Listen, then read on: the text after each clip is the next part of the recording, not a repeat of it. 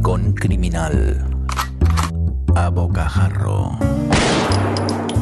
Con José Antonio Algarra.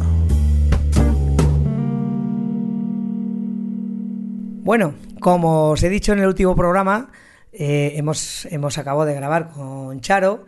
Nos hemos salido un ratico a pasear por aquí, por la Rambla Cataluña, creo que se llama, no sé, porque como yo soy de Zaragoza, pues mira, tiro para aquí, tiro para allá.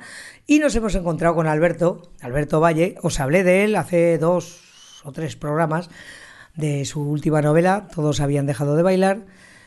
Y ahora, pues mira, resulta que el tipo dice, venga, vámonos al Jamboree, que total, eh, ahí es donde pasa toda la acción, nos tomamos aquí un, un gin cash y hablamos un ratico. Y aquí estamos, en el Jamboree, hablando con él sobre su último libro, sobre sus primeros libros, sobre el libro anterior y sobre lo que nos apetezca. Así que ya sabéis, yo soy Juchu, esto es el Rincón Criminal y aquí estamos con Alberto que nos va a contar algo sobre su libro. Hola Alberto, ¿qué tal tío? Hola, muy bien, Juchu. ¿Qué tal? ¿Cómo estás? ¿Qué tal tu visita aquí a, a Barcelona? Oye, pues ni tan mal, es que es una ciudad tan criminal, tan negra, tan que mola tanto. Sí, sobre todo nuestra alcaldesa, sí. Sí que es criminal. bueno, eso no lo sé, porque como no es la mía, pero vamos, trae. No, no, pero todos deseamos su asesinato. ¿Todos? Sí, Bueno, bueno, ya- no, todavía hay algunos que eh, incluso la votan, pero en general yo diría que el sentimiento mayoritario es el de desearle, bueno, pues nada, pues un tratamiento estilo Jack el Destripador. Pues mira, en un ratico salimos aquí a, a ver qué, qué hay ahí cerca del Jamboree que tenemos. eh, la El ayuntamiento. Eh, hostia, está cerca. Pues oye, igual, igual, igual bu- busco a Ada y le comento. Y bueno, y además tengo aquí a Charo, que no sé si viene con la navaja o no. No, no, no, no lleva La la de cortar navaja. chorizos. sí. Y también, que también sé que es una vieja amiga tuya, y entre los dos pues haremos un tercer o primer grado, como se llame. Hombre, Alberto hay que hacerle un tercero, Un y además atándole con... Con, Con eh, electrodos en los huevos. sí. No, yo no he dicho eso. Iba a decir con esposas, en los pies y las manos, O sea, los- pero nunca en la lengua, porque Alberto tiene una cosa, tiene muchas cosas buenas, A ver, pero tiene una que- cosa perdón, muy eh, que, que buena. Charo diga eh, Ojo nunca que- en la lengua y tal. Charo, esto puede dar lugar a algunos malos entendidos. No, hombre, no, no, no, no, no. A ver, que, en fin. no. Alberto, me la has quitado de la, me la has quitado de la lengua. No, hombre, pero a ver, por, favor, por ¿no? favor, que una tiene una edad y vosotros podéis ser mis hijos, mis nietos, ya casi, yo qué sé qué. Bueno, Alberto tiene una cosa muy buena que es imposible amordazarlo. Qué Por no puede, por mucho que él Oye, y quiera. mira que pago, ¿eh? Para que lo hagan. Sí, sí, por mucho que él dice, va, voy, voy a portarme bien, es imposible. Es Mm. imposible. Me gusta, me gusta. Yo creo que, yo creo que nuestros amigos criminales apreciarán eso. Entonces, ¿de qué vamos a hablar ahora, Charo? ¿Hablamos de su final, de sus principios, de lo de en medio? Oye, ¿y si hacemos una cosa? Que nos diga él de qué quiere hablar. Exacto, mejor, porque es camino de preparar entrevistas Sí. me parece un coñazo. Exacto, Mejor- o sea, cuenta- hola, tengo un podcast, pero no voy a hacer el trabajo. Así que voy a pillar al pringao entrevistado y voy a decirle, oye, ya que te entrevisto, haz tú el trabajo, haz tú la entrevista. Venga, te voy a dar un- una entradilla. Una pre- Hombre, gracias, eh, muy, te lo agradezco muchísimo. Eh, no te hernies, ¿eh? sobre No, no, no, venga, a ver. Yo te conocí hace un poco de tiempo, un poco de tiempo, sin saber que eras tú. Porque conocí un tipo que se llamaba Pascual Ulpiano, que no sé, tú me contarás quién era y qué hacía. Pascual Ulpiano era un alter ego de una serie que usé para una serie llamada Palop y que, pues mal que os pese o os pueda pesar a algunos, que tengo aquí a Charo mirándome como un gremlin, eh, digamos que ya es un personaje al que le dejamos ya dormir el sueño de los justos. Ha dado para cinco novelas, con la, primera que fue una gamberrada atroz, eh, las otras ya con un poquito más de, arquitectura y, bueno, más que arquitectura, vamos a dejarlo en andamiaje, que no nos vengamos arriba. Eh, me lo pasé muy bien, me curtí con eso, con ese gran homenaje a la literatura popular, al hardboiled, sin ningún tipo de concesiones y no apto para, para mentes, eh, digamos, eh, sensibles o muy sensibles. Pero bueno, ya pues ha pasado a, a ese- Yo creo, vamos, lo, lo veo, al menos ahora mismo lo veo como una etapa pues que, que ya ha pasado. Dicho lo cual, nunca digas nunca, eh, no digo que dentro de un tiempo no me pueda volver a apetecer retomarlo o sobre todo que pues pudiera venir alguien con un fajo de billetes dándome, pues eh, inyectando, digamos, eh, motivos y, y- y- e ilusión por volver a recuperar. En ese caso ya vería pero de momento lo vamos a dejar. Vamos a dejarlo, ¿no? Pobre Palop. Ha estado cinco. En las cinco novelas eh, le, le ha dado pal pelo todo Dios. Pues ahora vamos a dejarle, pobrecito, que descanse. Mira, mi modesta opinión, me lo pasé muy bien leyendo a Palop. Es una serie que a mí me mola, es lo que has dicho tú. Mola mucho, en general, los que son, nos gustan los libros, el formato, las portadas. Bueno, las, portadas, guays, las, las portadas las son de Berto Martínez. No sé quién Eh, es ese señor, pero- es un gran dibujador. Bueno, es un tío, es un tío así bastante, sé, bastante dibujante, renacentista, porque el tío es diseñador, pero también es músico y tal y cual. Es un agitador cultural y, y es el tío, hostia, es que cuando coincidí con él fue casi como la cuadratura del círculo. Yo estaba ya con Palop así un poco ya a punto de caramelo y ya estaba empezando a plantearme, hostia, cómo va a ser, cómo va a ser los libros. Yo soy un poco Führer con, con- con estos temas y me gusta controlar en la medida posible todo, es decir, la portada y tal y cual. Eh, y normalmente tengo la tendencia a desoír eh, los consejos de los editores que tiran por lo fácil barato y, y yo no soy fácil ni barato. Bueno, eh, estoy de acuerdo en todo lo que has dicho. Iba para hacer. No, no cerramos ya el capítulo. Perdón, eh, que parece que aquí me- No, no, no, pero está guay porque- Pero no, realmente te, No sé. te curra- te curras un libro, te curras Que una no, que es que historia es- y, y al final el envase te importa, te interesa Claro. y, y quieres que tenga pues la mejor cara posible ¿eh? y, y asumes tú pues tu, tu riesgo incluso de decir, oye, igual no funciona, pero me da igual, es mi riesgo es como yo veo y Berto Martínez es eh, casi tan consustancial a Palop como pueda serlo yo, porque Eh. realmente joder, o sea, mm, otro no le hubiese dado ese tono, o sea, Palop no sería lo mismo sin las portadas de Berto. Totalmente de acuerdo. Mira, yo sé que nuestros oyentes, al igual que yo, somos de estos locos que nos gusta tener las cosas, nos gusta el libro objeto, además de que estén bien escritos, que eso, bueno, es un plus. Pero, bueno, para eso pago a mis negros. Exactamente. Y esto es una serie que yo personalmente la recomiendo. Y para cerrarla, vamos a hacer que Charo diga lo que piensa de Palop y seguimos avanzando. Ostras, ostras, es que a mí hacerme hablar de Palop, Palop es, eh, es aquel personaje por el cual yo conocí a Alberto. Leñe. Bueno, en realidad conocí... Sí, no todo iban a ser buenas noticias. claro. Bueno, en realidad no conocí a Alberto, conocí al señor Ulpiano. Ojo, cuidado. Porque yo no sabía que Alberto Valle era, era Pascual Ulpiano, luego lo descubrí que sí. Y como dirían en alguna algún final de alguna película mítica, fue el inicio de una gran amistad. Pues sí. Con lo cual, con lo cual yo al señor Palop no solo le, le tengo que agradecer el haberme pasado mm, bueno unas buenas unos buenos ratos estupendos sino haber conocido a su creador que es que era Pascual Ulpiano pero que en realidad es Alberto Valle.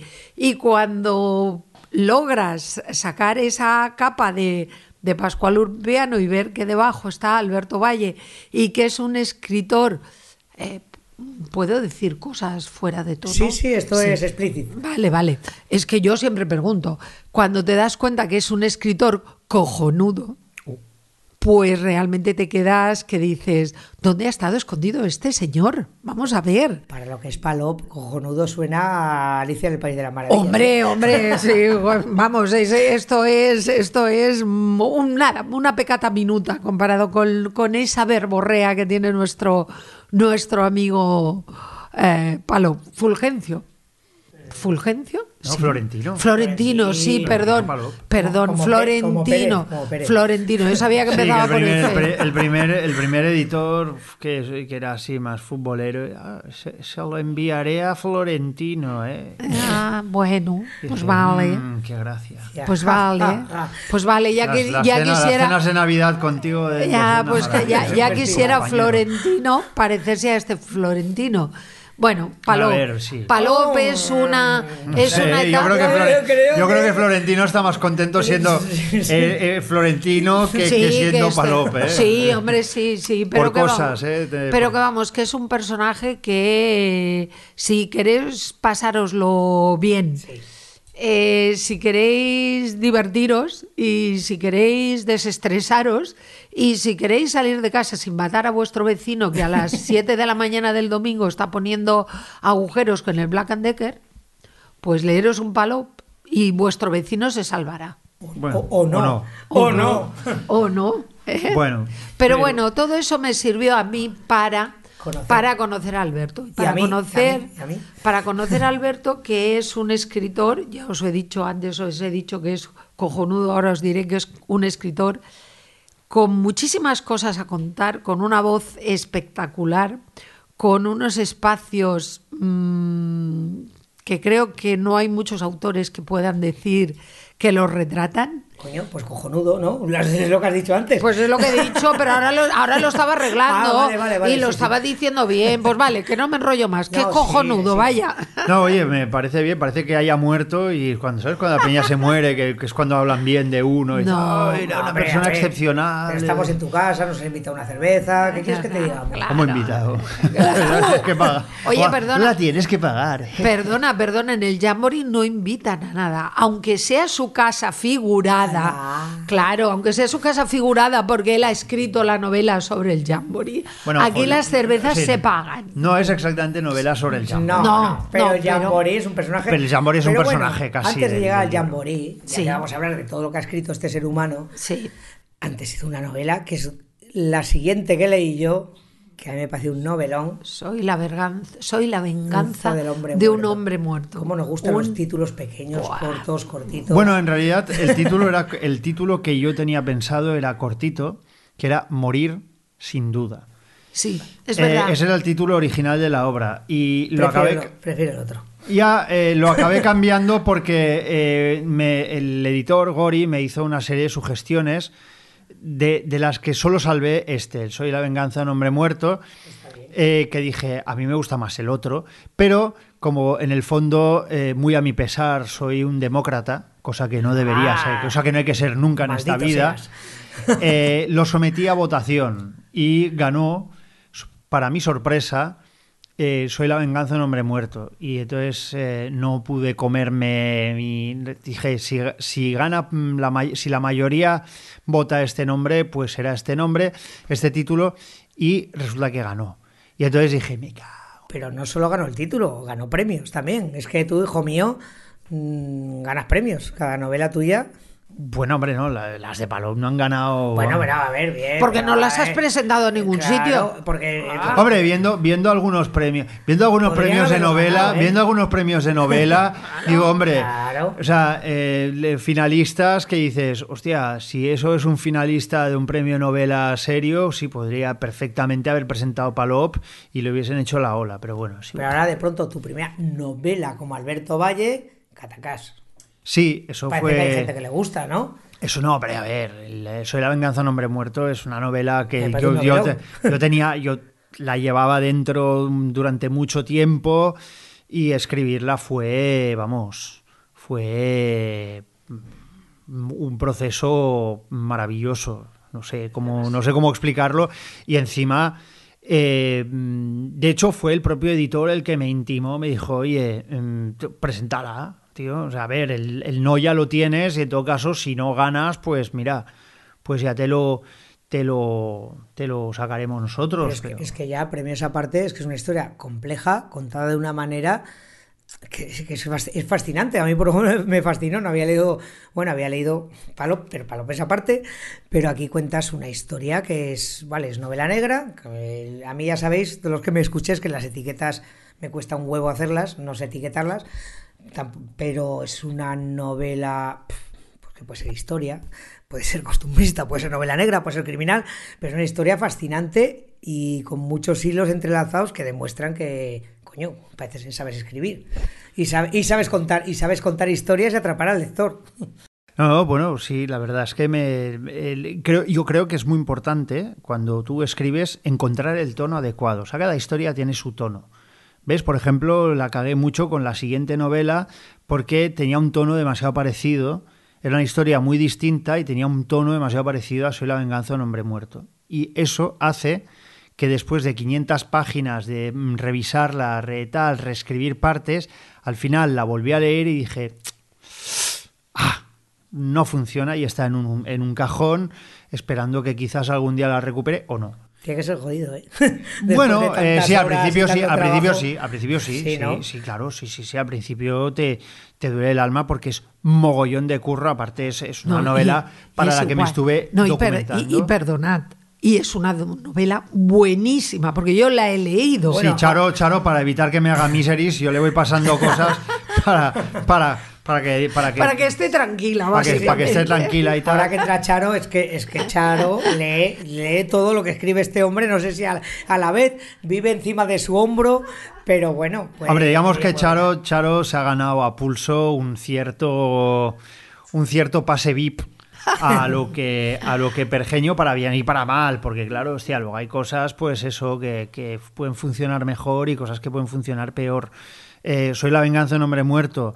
Eh, yo creo que funciona muy bien como novela. Sí, es redonda. Para eh, gusto, Quedé muy satisfecho con ella. Bueno, hay gazapos, hay un error de concepto que luego lo pensé y dije, hostia, Alberto... Mmm... No nos lo cuentes, que no se va a dar cuenta nadie. No. Más que tú. No. O sea, que déjalo no, ahí. No, no, no. déjalo no, ahí. no, no, no. Ese, ese, ese, hay gente que se ha dado cuenta. Hay una, dos personas que se han dado cuenta y me sorprende, y pocas son, para el error de bulto que es.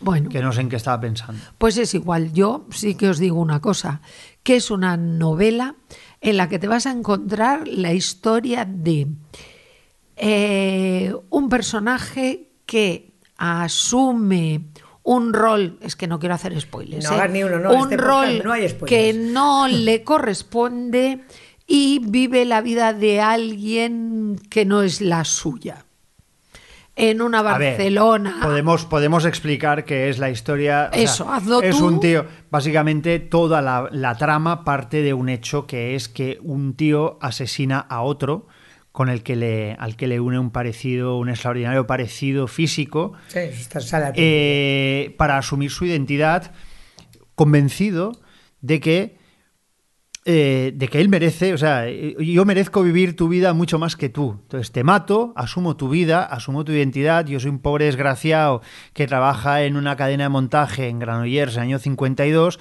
Tú eres el hijo de un acaudalado banquero que ha muerto en un accidente.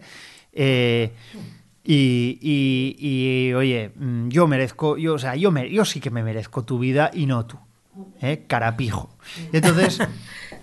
Entonces, cosas, a, partir eh, a, partir de ahí, eh, eso no, eso es la premisa. O sea, realmente la historia, la historia de la novela es el juego del gato y el ratón entre alguien que en 1952 es un policía y que sospecha de este tío y este tío que decide que martirizar y matar en vida al policía haciéndole pasar todas las peores desgracias y convirtiendo su vida en un eh, en un pozo de miseria y mala suerte constante, se convierte en su gran obra maestra. Y esa es la historia. Y tira, bueno, pues durante 40 años una Barcelona, pues que en la que muchas cosas cambian y otras, pues no tanto, ¿no? Sabes que me están dando ganas de volver a leerla. Mira que la leí hace, hace bueno. ya un par de años y tal como la has contado, estaba pensando, digo, yo quiero volver a leerme esa novela. Pues, sí, pues sí. nada, oye. No, no, y además, si, si, además, si, además, si quieres no, volverla a comprar, mejor, porque así. No, pues no le he comprado más de una vez, que yo soy de regalar las cosas que me gustan. Y además, además yo diría más, es como bueno. una especie, yo cuando la cuando la leí, cuando leí, que además soy de las afortunadas que leí el manuscrito. Sí, ah, la ¿eh? a, a, bolígrafo. No, no, a bolígrafo no, en ordenador e impreso, eh, porque, bueno, yo ya sabéis que leo en, en papel. Yo decía, jolín, si este tío parece del Thomas Ripley. Es, es como Ripley. Este personaje es como Ripley. Sí, yo no lo había hecho sí. sí, sí, es como Ripley. Y ahora que lo estabas explicando, digo, es que si le quitas los nombres y si le quitas el sitio, es como si estuvieras explicando la historia de Patricia Highsmith con. Aparte, con Ripley. Ripley. mata a su, a su colega en, en, mi pueblo. ¿En tu pueblo? En San Remo. Mira, ¿Ves? Ojo, cuidado.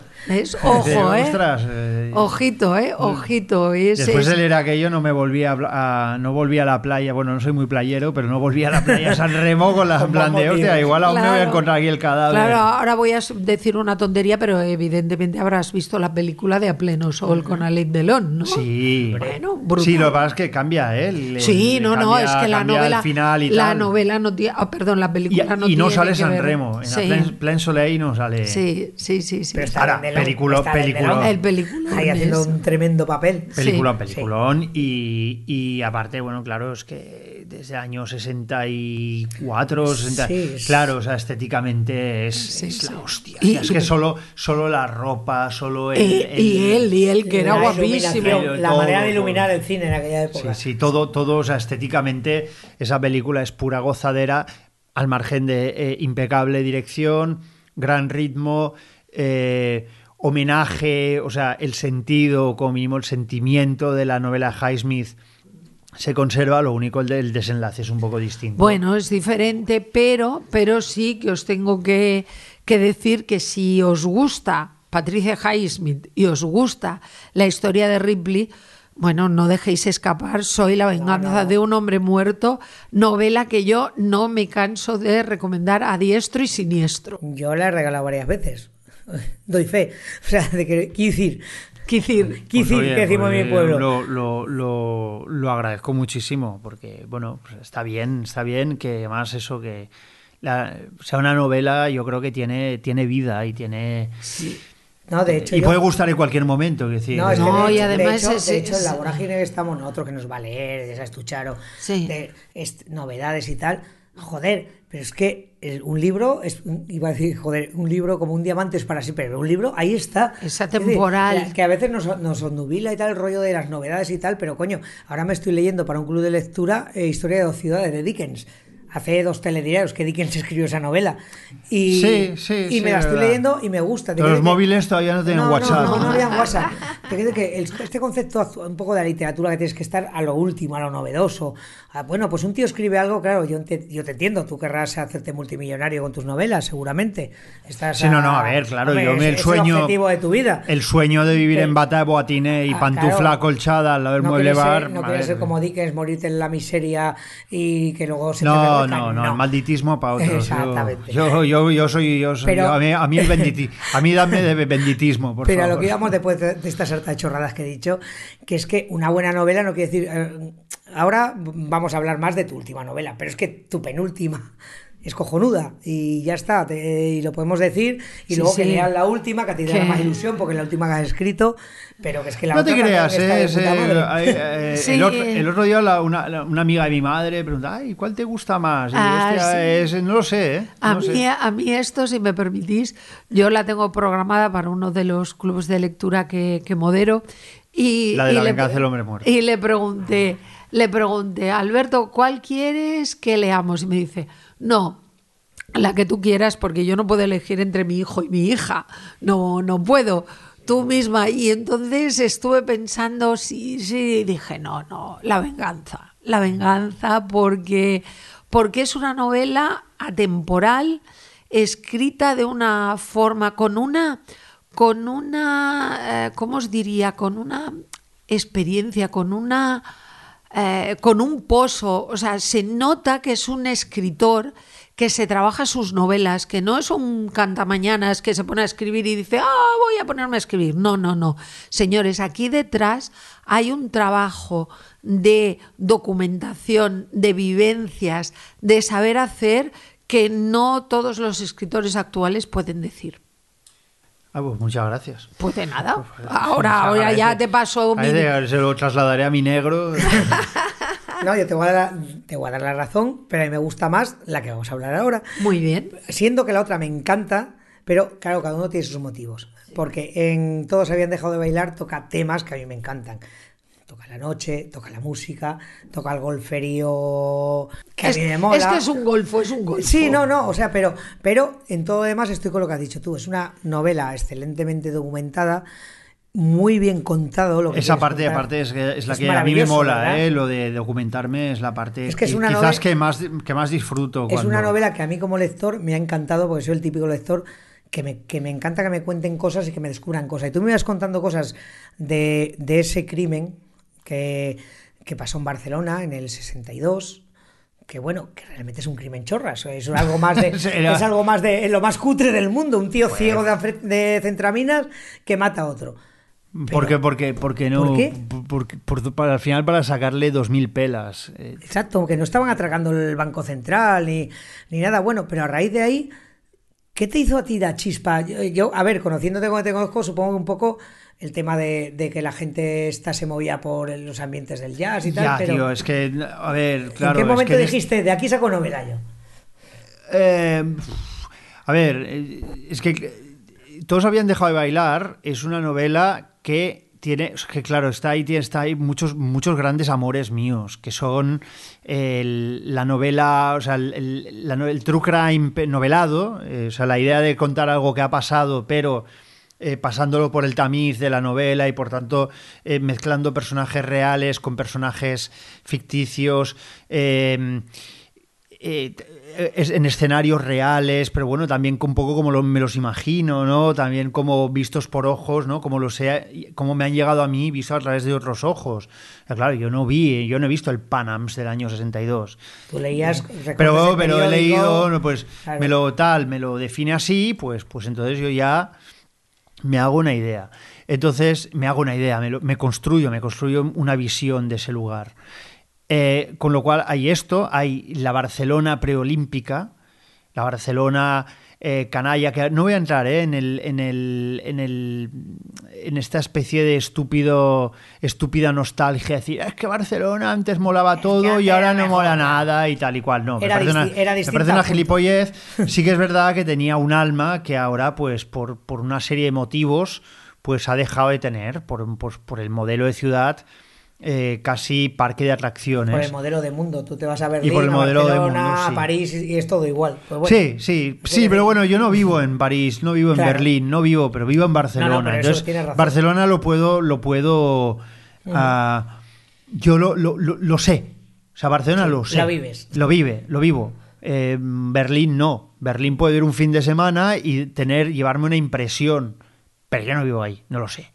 Tú, tú has contado lo que, has- lo que vives aquí. Pero Claro. yo me baso en lo que vivo aquí. Entonces, eh, claro, está esa Barcelona eh, de- con ese espíritu, eh, bueno, pues el espíritu que siempre ha tenido Barcelona como vieja, gran vieja puta portuaria, ¿no? O sea, es como, como la gran ciudad portuaria, pecado, burguesa, pecadora, mm, esquiva, mentirosa, eh, irresistible, magnética, odiosa, eh, maloliente y perfumada. No sé cómo. eh, sensual. sen- sensual. Sensual y sexual. Sens- sensua- sensual, pero que a la vez te crea rechazo. O sea, claro, Barcelona siempre ha tenido muchos, muchas caras que han- son las que han acabado conformando su alma. Y ese alma, eh, esa Barcelona quizás un poco idealizada, pues esa es, la, esa es una Barcelona que yo como barcelonés nunca me harto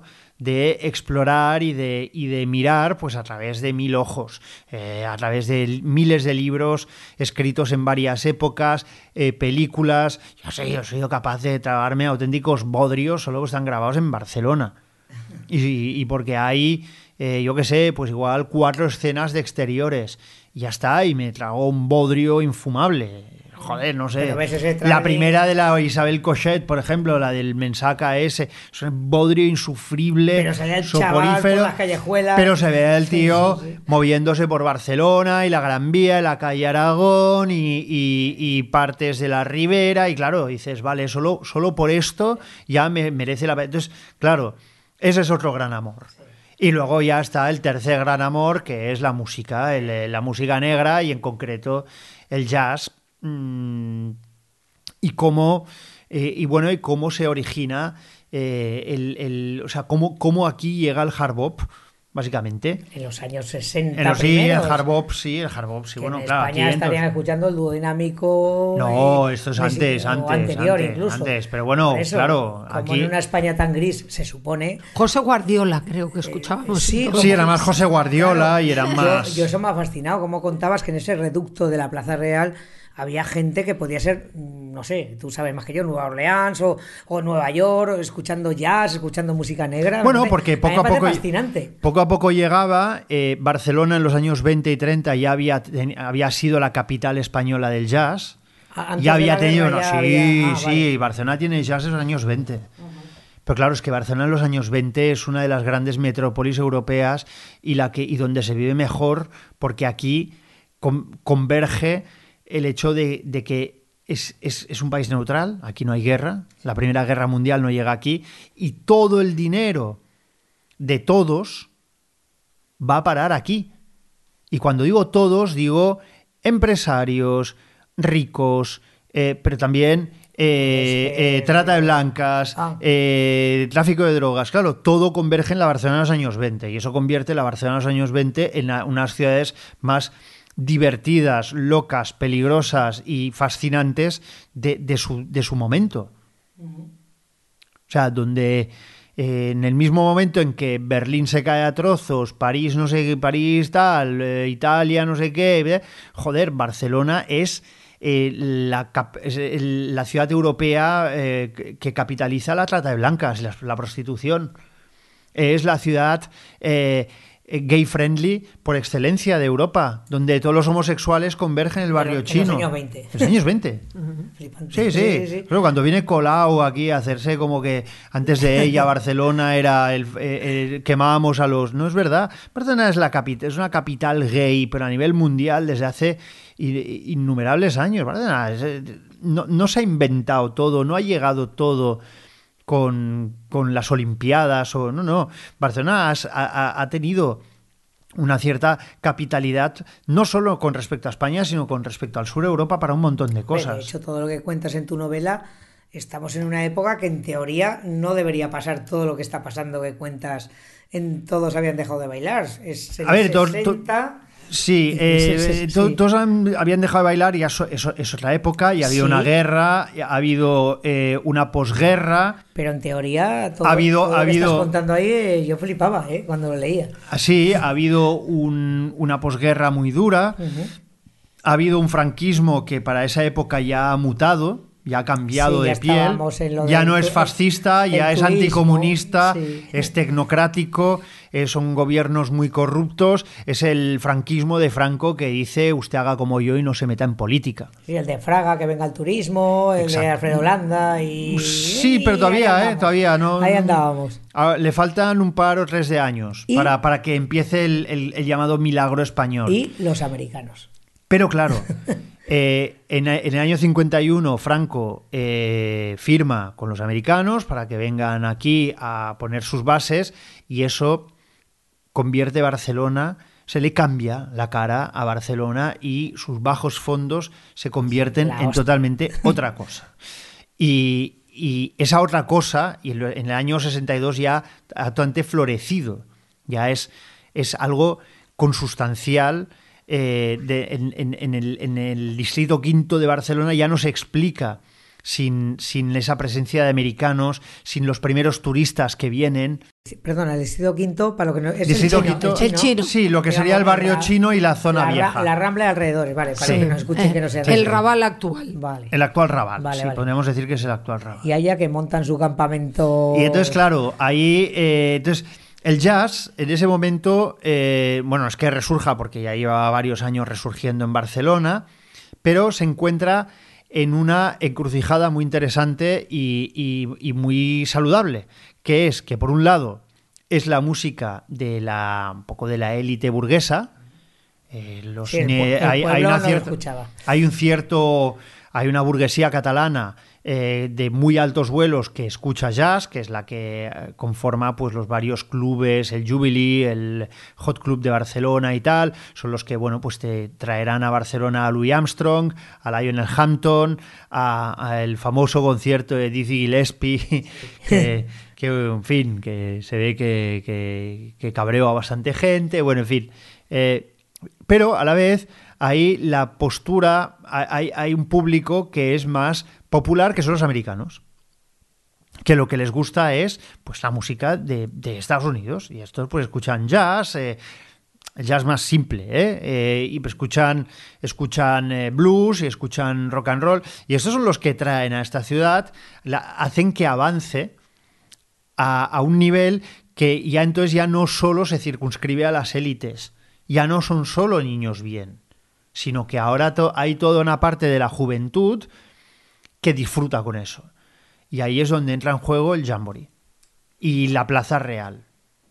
Pero piensa, tú piensa que el Jamboree es un local que para la, en la inauguración no se hizo en el Jamboree porque los músicos tenían miedo de ir al Jamboree. Y, se, y la inauguración se hizo en el Tobogán, que es el local que está Está enfrente. sí, señor. Era donde iban los Jubilee Jazz Club a hacer sus, sus conciertos, sus jam sessions y tal, que era mucho más tranqui.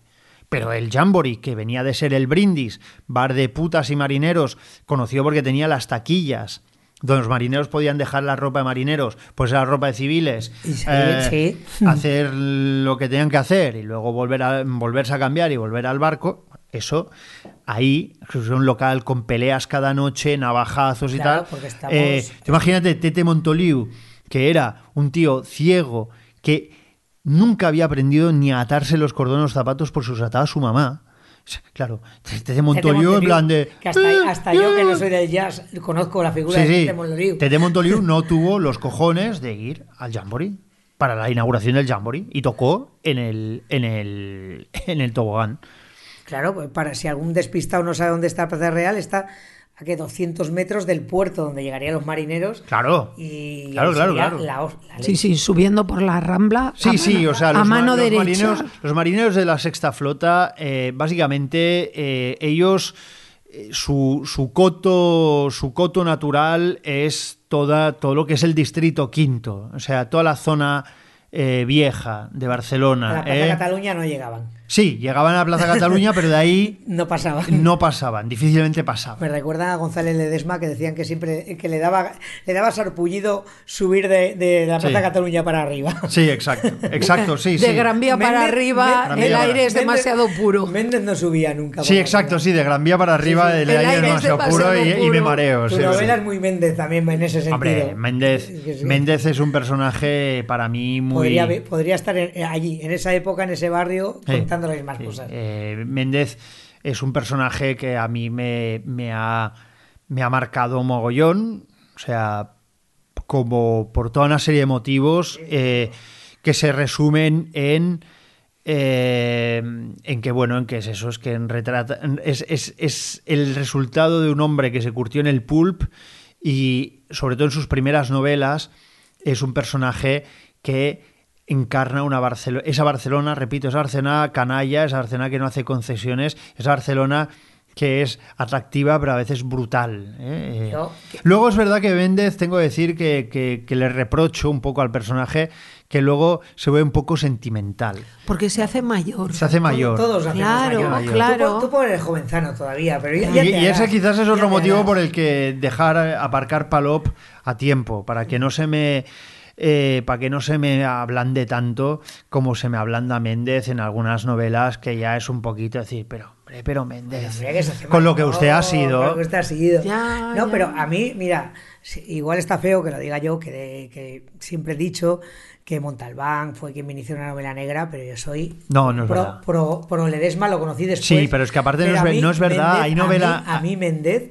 Méndez me ganó el alma y me pasa un poco con tu novela, me, me pasa lo mismo, porque me transmite algo más real que lo que transmite Montalbán, que me gusta, o sea, me gusta Carballo, me gusta. No, Sí, no, a mí también me encanta, pero, pero, pero Méndez me llega a las tripas. Y lo que cuentas tú, por ejemplo, en Todos habíamos dejado de bailar, también porque lo siento real. Sí, me lo creo, me lo creo más. No creo que es una figura literaria, como estás contando tú, ¿no? Todo lo que estás contando son cosas No, sí, que han y, muchas, y muchas de las cosas Y- que cuento y- en el libro son verdad. Claro. Son verdad, o sea, que O sea, sí. el crimen, o sea, estamos No, hablando no de solo el crimen, sino- El crimen sino- es lo de menos. En tu historia, mm, parece mentira, pero el crimen, al final, mm, no hay misterio. Tú, Bueno, a ver, no hay misterio. Ya, sa- ya Claro. sabemos lo que pasa. Hombre, obvio, pero porque es un crimen que era más o menos del dominio público. Me ha sorprendido la poca gente que lo conocía. Yo Eso te pensaba que era más eso te iba a conocido. decir yo, porque eh, lo pones en, eh, en la contraportada, lo pones, lo dices, que es un crimen que fue algo No, no, como fue- muy conocido. El crimen de los existencialistas. Y- o Crimen de la calle Aragón, sí, sí, fue Pero muy, luego- fue muy cacareado, y ahora, y ahora me dices tuvo que no cobertura. que no lo conoce tanta gente. No, mucha gente decía, ay, pues yo no sabía esto. Y dices, hostia, pues.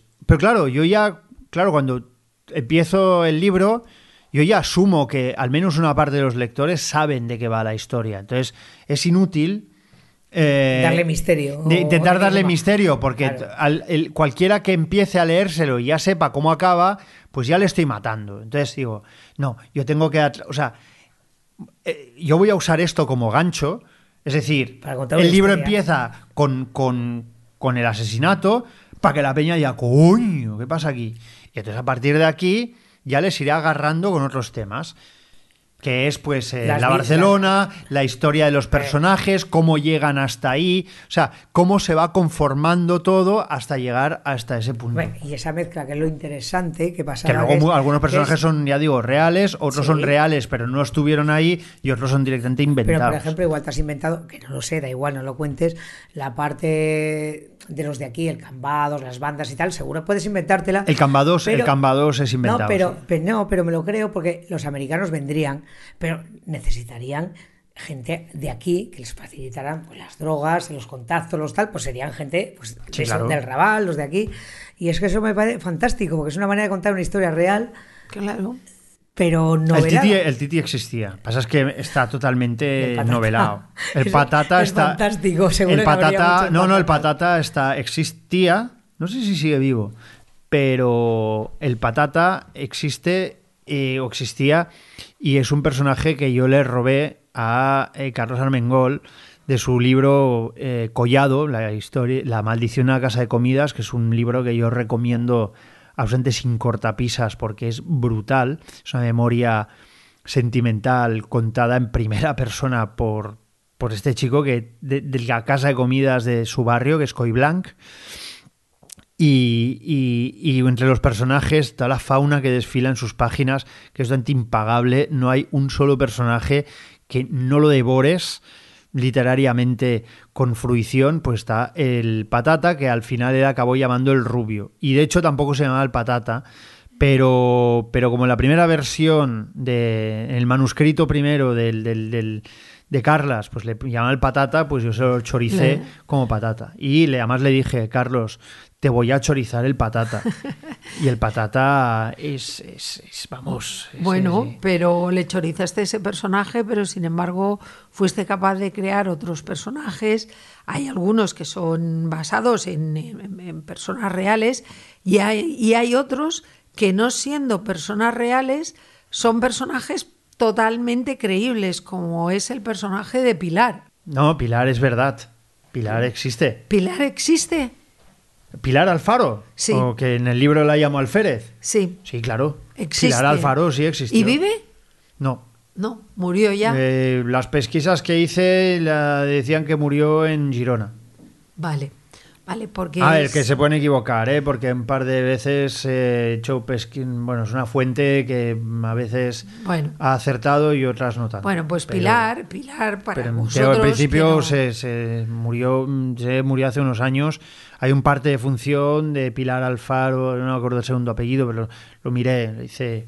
Sí, lo, lo miré con una pues- cierta diligencia y hay un parte de función de no me acuerdo cuándo en Girona. Bueno, pues Pilar, para vosotros que no habéis leído la novela, es el personaje, uno de en los historia. personajes femeninos de, de la novela, eh, que podría decirse que no es que sea instigadora, Hombre, no, lo fue, lo fue. De cierto modo lo fue. Quiero decir, eh, y, y pagó con cárcel. Eh, sí, pagó, Por eso. pagó su, su atrevimiento, sus ganas de, de libertad, sus ganas de vivir. Es que esa es la historia, es decir, Pilar, Pilar, Pilar Alfaro, eh, que es un personaje, ah, algunos lectores, hostia, qué, qué tía, qué mala, y qué, qué- qué No. casquivana, y qué zorra.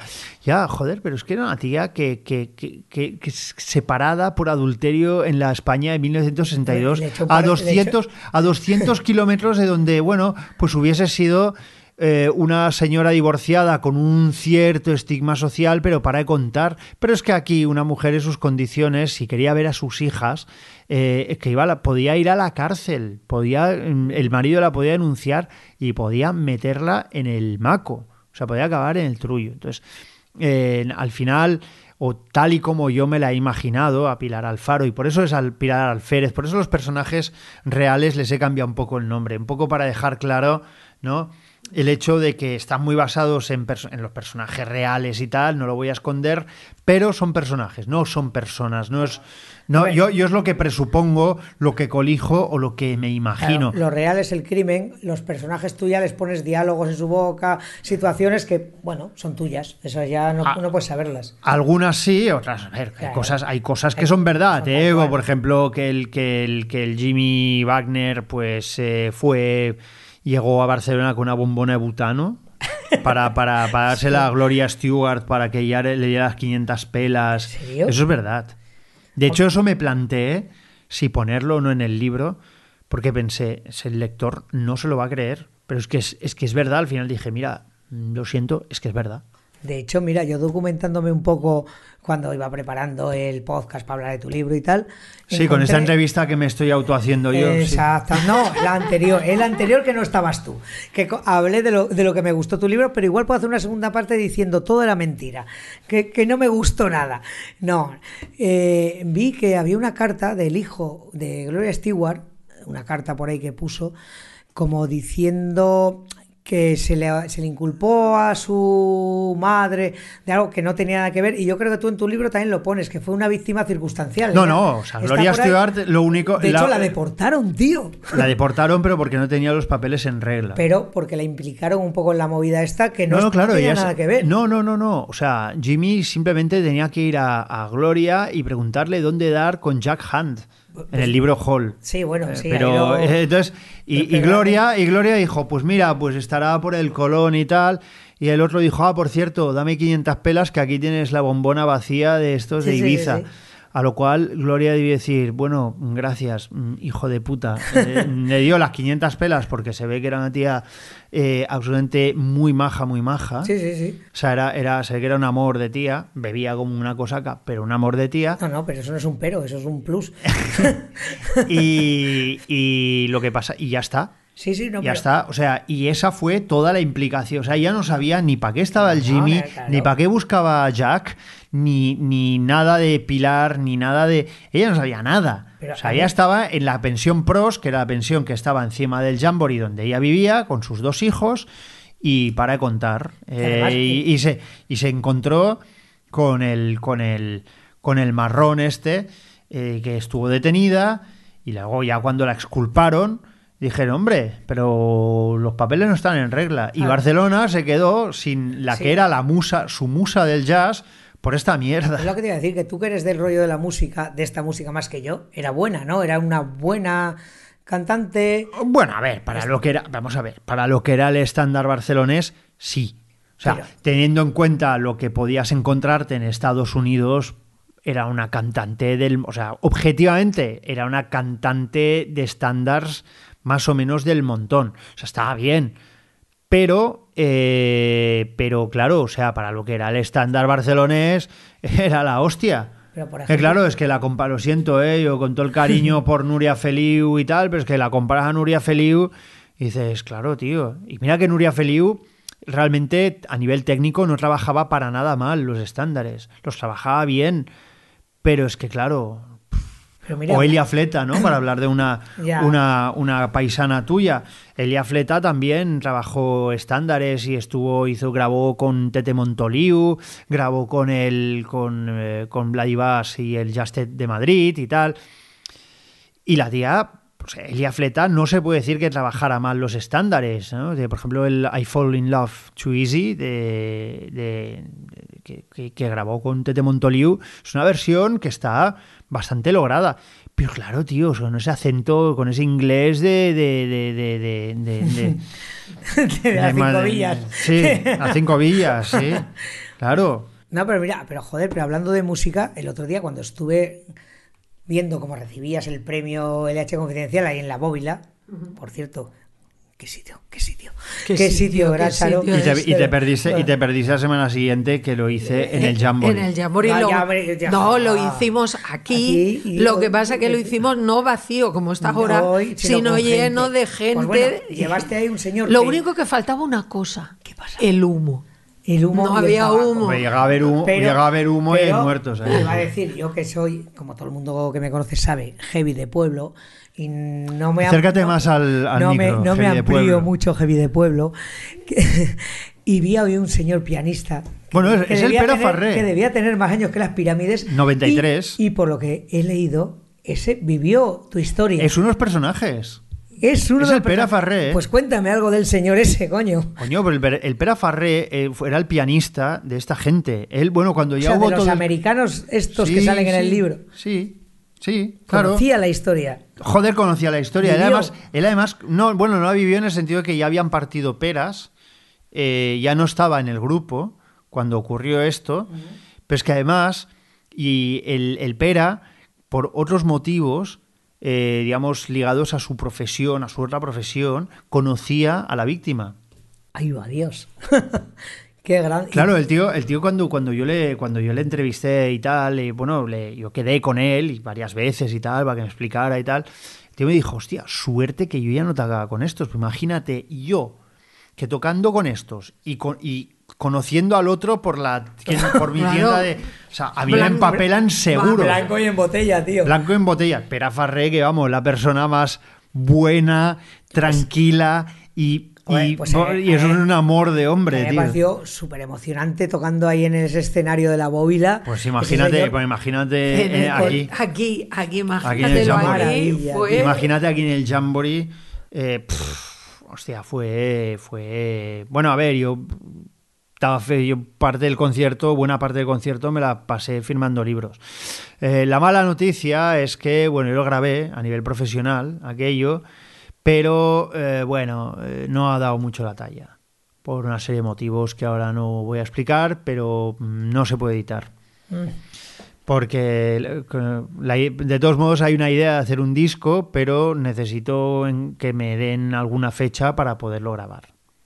Bueno, pues oye, Pues este ya. eh, yo creo que... Claro, que eh, no, no, decir yo... de, este, de este libro que cualquier persona que le guste la novela negra, Sí. la historia, Barcelona, el jazz, o... Es que es, es- es un, es un libro eh, en el que te vas a encontrar, te vas a encontrar mm, de todo. Te vas a encontrar la historia, te vas a encontrar los personajes, te vas a encontrar una historia real, te vas a encontrar una, una ciudad que si no conoces vas a conocer y, si, y te vas a encontrar una ciudad que conoces pero no conocías.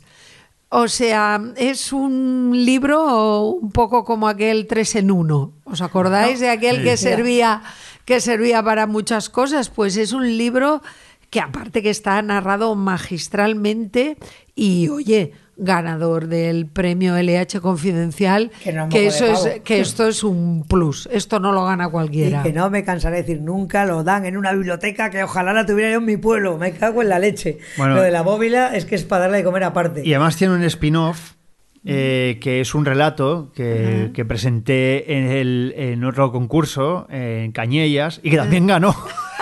que, que- Coño.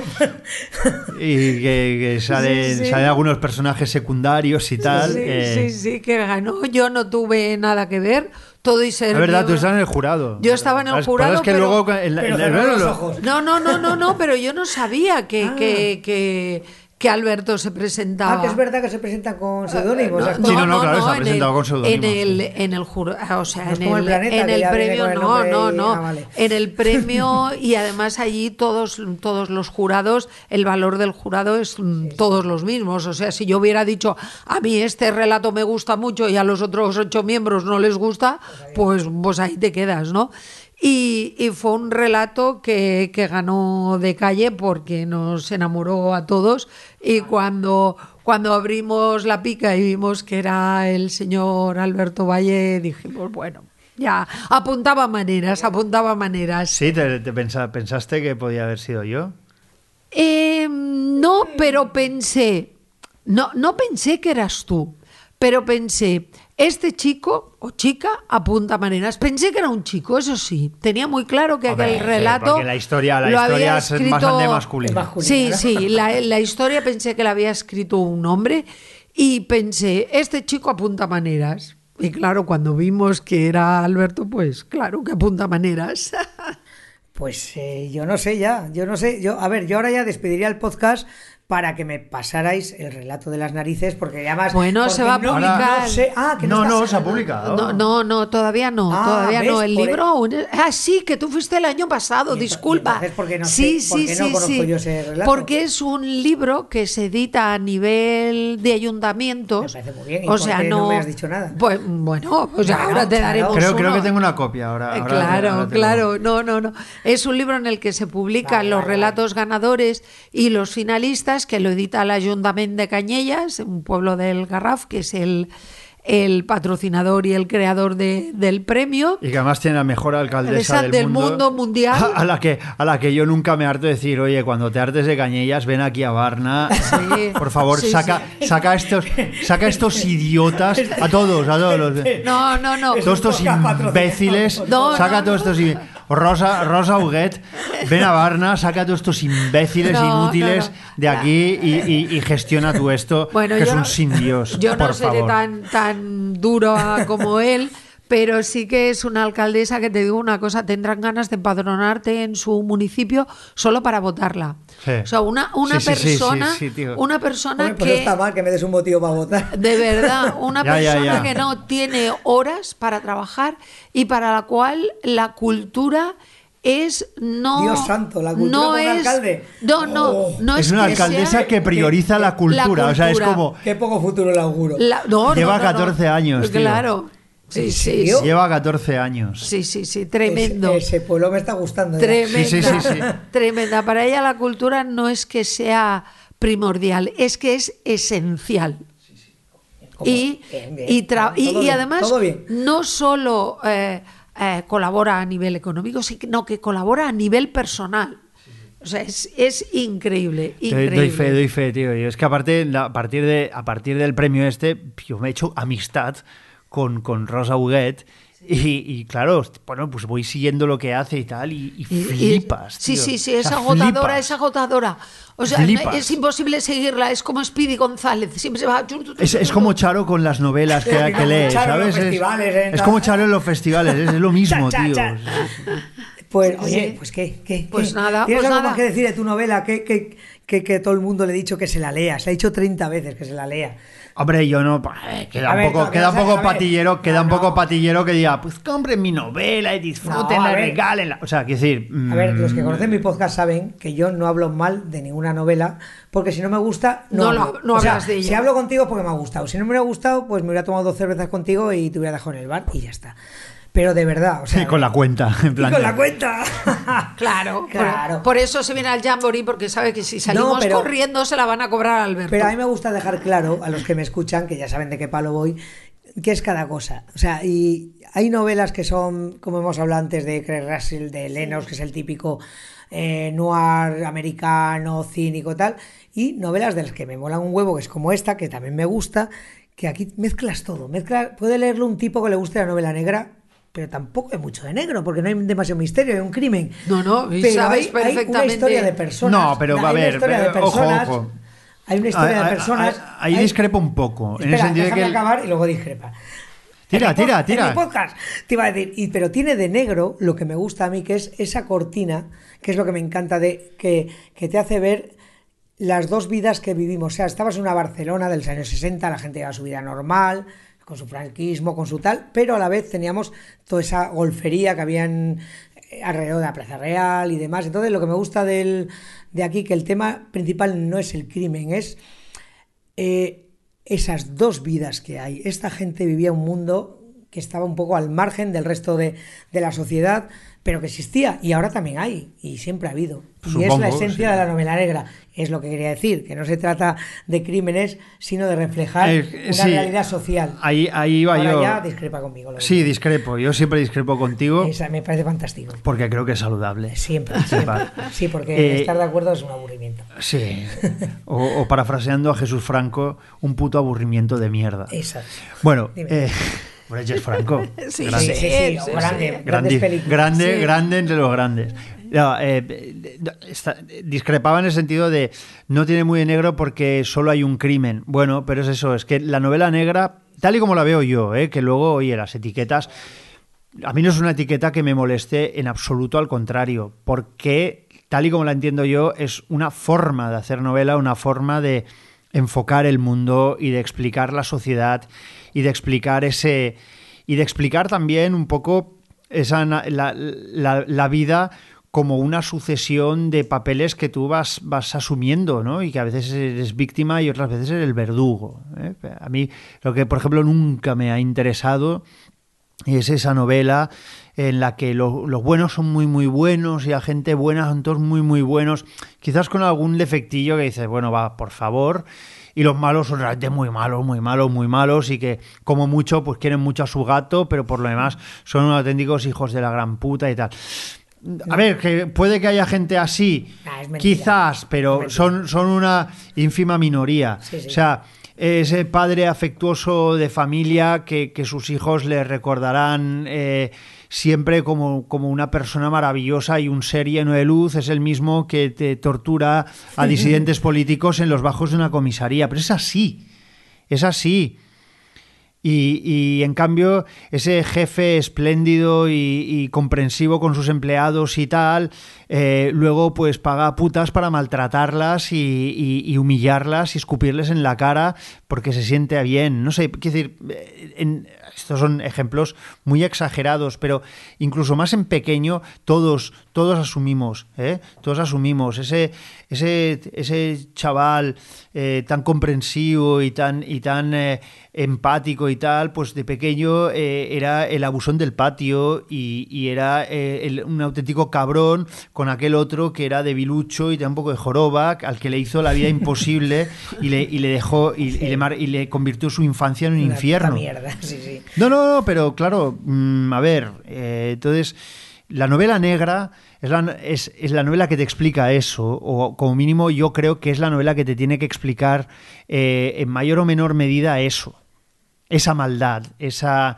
ese, eh, eh, esa parte, esa zona negra, esa zona horrible que todos tenemos dentro. De hecho, solo yo creo que solo hay dos géneros que pueden realmente ahondar en eso con, con éxito. Uno es la novela negra y el otro es la novela bélica, porque claro, en guerra, en guerra, pues eh, ese, Sí, sí. ese maravilloso vecino con hijos, el perro Chachi que saludaba cada mañana y, y se preocupaba por, por, Por cortar el césped. Por cortar el césped, decía vecino, si quieres que te necesitas que te corte el césped, pues ese es el mismo que acaba cortando orejas de Peña que todavía está viva. No, no, ¿eh? mira. Solo porque son, solo porque hablan un dialecto de no sé qué. Yo no sé, Alberto, si estoy de acuerdo contigo. Es que estás diciendo casi lo mismo que decía yo. De tus Pero discrepando. Discrepando. Pero de tus personajes. Pilar era mala. Stephen era malo. El Cambados era malo. A ver, o era Steven, bueno. Steven era malo. Eh, claro, Steven era un cabrón. O sea, tío tenía dos, un hijo Eh, y la eh, familia y los dejó tirados Pero te- para irse a vivir la sí, vida. Pero eso, o era bueno, te quiero decir. Que es que, Pero no, era- que pero- razón, que es que no, los blancos y los negros. Pero luego, pero luego Steven, y esto es verdad, Sí. ¿eh? esto es Ah, absolutamente es verdad, eh, en el juicio, que esto lo pongo en el libro, pero pero esto es verdad, Steven en el juicio intentó hacer recaer toda la culpa en sí y exculpar a Pilar. Sí, sí, cierto. Eh, que no era verdad, evidentemente. No, Pilar era, no, eh, era igual o más instigadora que él, pero él.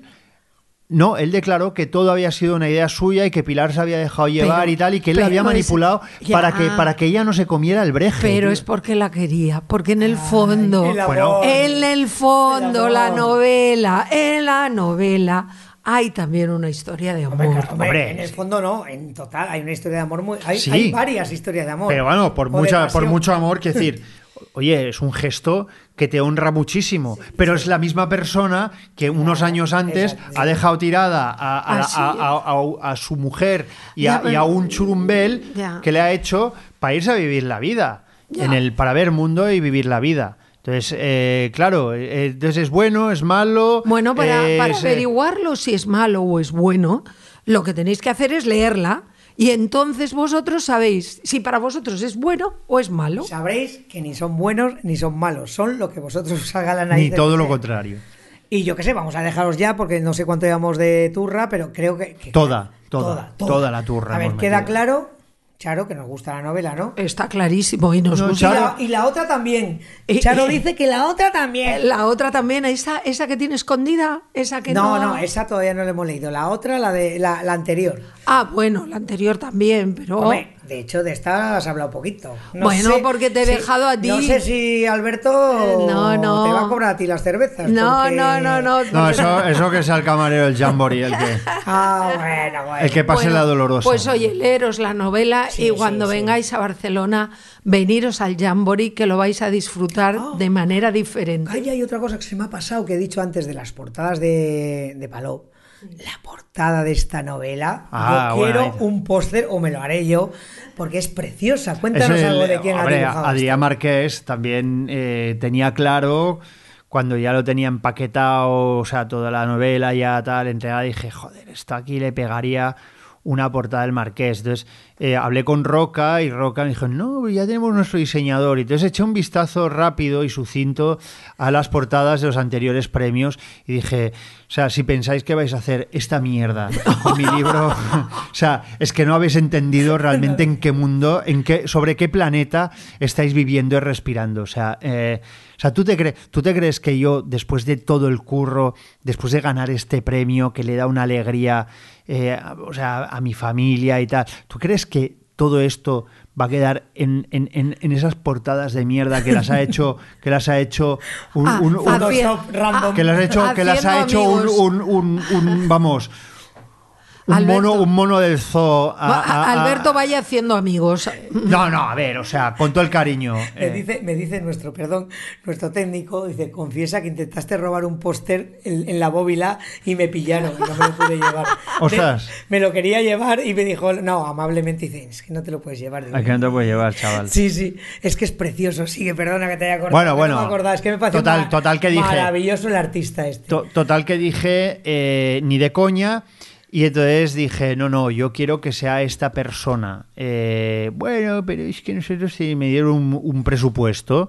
Eh, dije, vale, yo llamé a la Adrià y Adrià, que es colega, me hizo un precio que era un poco superior al precio, al presupuesto. Dije, me la suda, eh, la diferencia la pago yo, pero eh, el portadista tienes que ser tú, porque es que si no, o sea, no, eh, a ver, no. O sea, no he llegado hasta aquí, perdona, ¿eh? Pero no he llegado hasta aquí eh, con el tocho partiéndose la cara con otros 162 títulos Sí. en, el, en el premio este, para que luego la portada la haga con la punta del nabo un mono, el to- copito de nieve en el zoo, ¿sabes?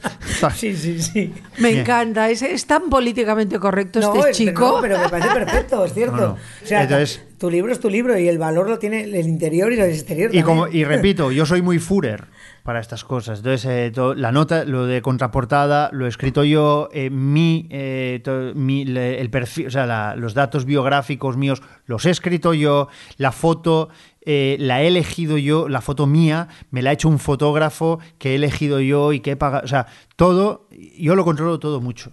Ha venido a este podcast y ha dicho lo que le ha salido el nardo a él, Claro. siendo mi podcast, o sea que todo Bueno. perfecto, me parece Sí, no, ya, ya sé que no te he dejado hacer la entrevista que te habías preparado Hombre, tan concienzudamente. Sí, vamos, sí. Folios y folios, no, no, me parece fantástico, maravilloso, pero insisto, me parece una elección fantástica. O sea, Y en, no, no, sí, en claro. mi librería viste que te cagas ese, ese póster que no pude robar Sí. y, y me lo ampliaré.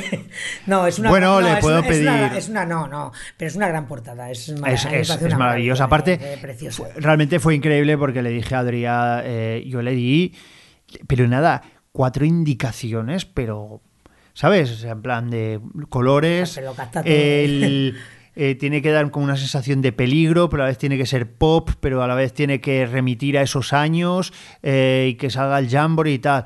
Eh, dije, no se hable más. Y joder, en un tiempo récord me dijo, oye, pues dime rápido que me pillas así entre dos, entre dos proyectos y te, lo, y, y- y te lo hago que creo que tengo una idea. Le, nada, le mandé un email y al cabo de pf, cu- cuestión casi de horas, tío, ya tenía un primer borrador y dije, tío, eres un puto genio. Y en fin, y ahí lo tienes. Pues. Y, el, y eso, y La venganza de un hombre muerto, la portada es una foto de Sergi Escribano, que yo, que también dije, no, no, este libro tiene que tener una foto de Sergi Escribano en la portada. Señores, yo no quiero ser aguafiestas, pero están diciéndonos que tienen que abrir las puertas. Hostia, que hay un concierto ahora, ¿no? Bueno, no lo sé, no Sí. lo sé, pero, siempre hay conciertos. pero nos están diciendo que tienen que abrir puertas. Así que Bueno, Y que, estamos, viendo. y que estamos consumiendo muy poco. eso es verdad. Será vosotros. no, pues oye, oye, oye, nos vamos a despedir. Espero que la hayáis pasado bien. ¿Tú qué tal? Alberto, ¿bien? Sí, a pesar de la compañía, bien. A pesar, sí. Ha sido duro el interrogatorio, ¿no? Es que llevo meses preparando este, esta charla contigo. sí, que, Sí, qué gran se ha interrogador se pierde el KGB contigo. Se ha notado, se ha notado. Se ha notado.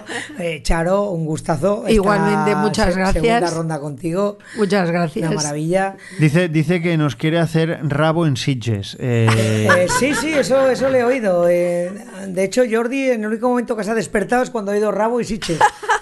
no sé yo. sí, ah, sí, con sonri- bonita sonrisa, por cierto. sí, sí, sí, sí, pues ya lo sabéis. ¿eh? El próximo podcast lo grabamos allí. Pues, eh, pues nada, amigos, me despido. Hasta el próximo. Ya sabéis que nos podéis escuchar en Sons Podcast. eh, punto red barra Rincón Criminal, eh, iTunes, bla, bla, bla, bla, bla, bla, y en los bares del barrio. Así que, gracias por estar aquí y hasta la próxima. Hasta aquí esta edición de El Rincón Criminal, un podcast alojado en Sons, red de podcast. Encuentra mucha más información de este episodio en nuestra página web, sons.red barra Rincón Criminal. Y descubre muchos más podcasts en sons.red.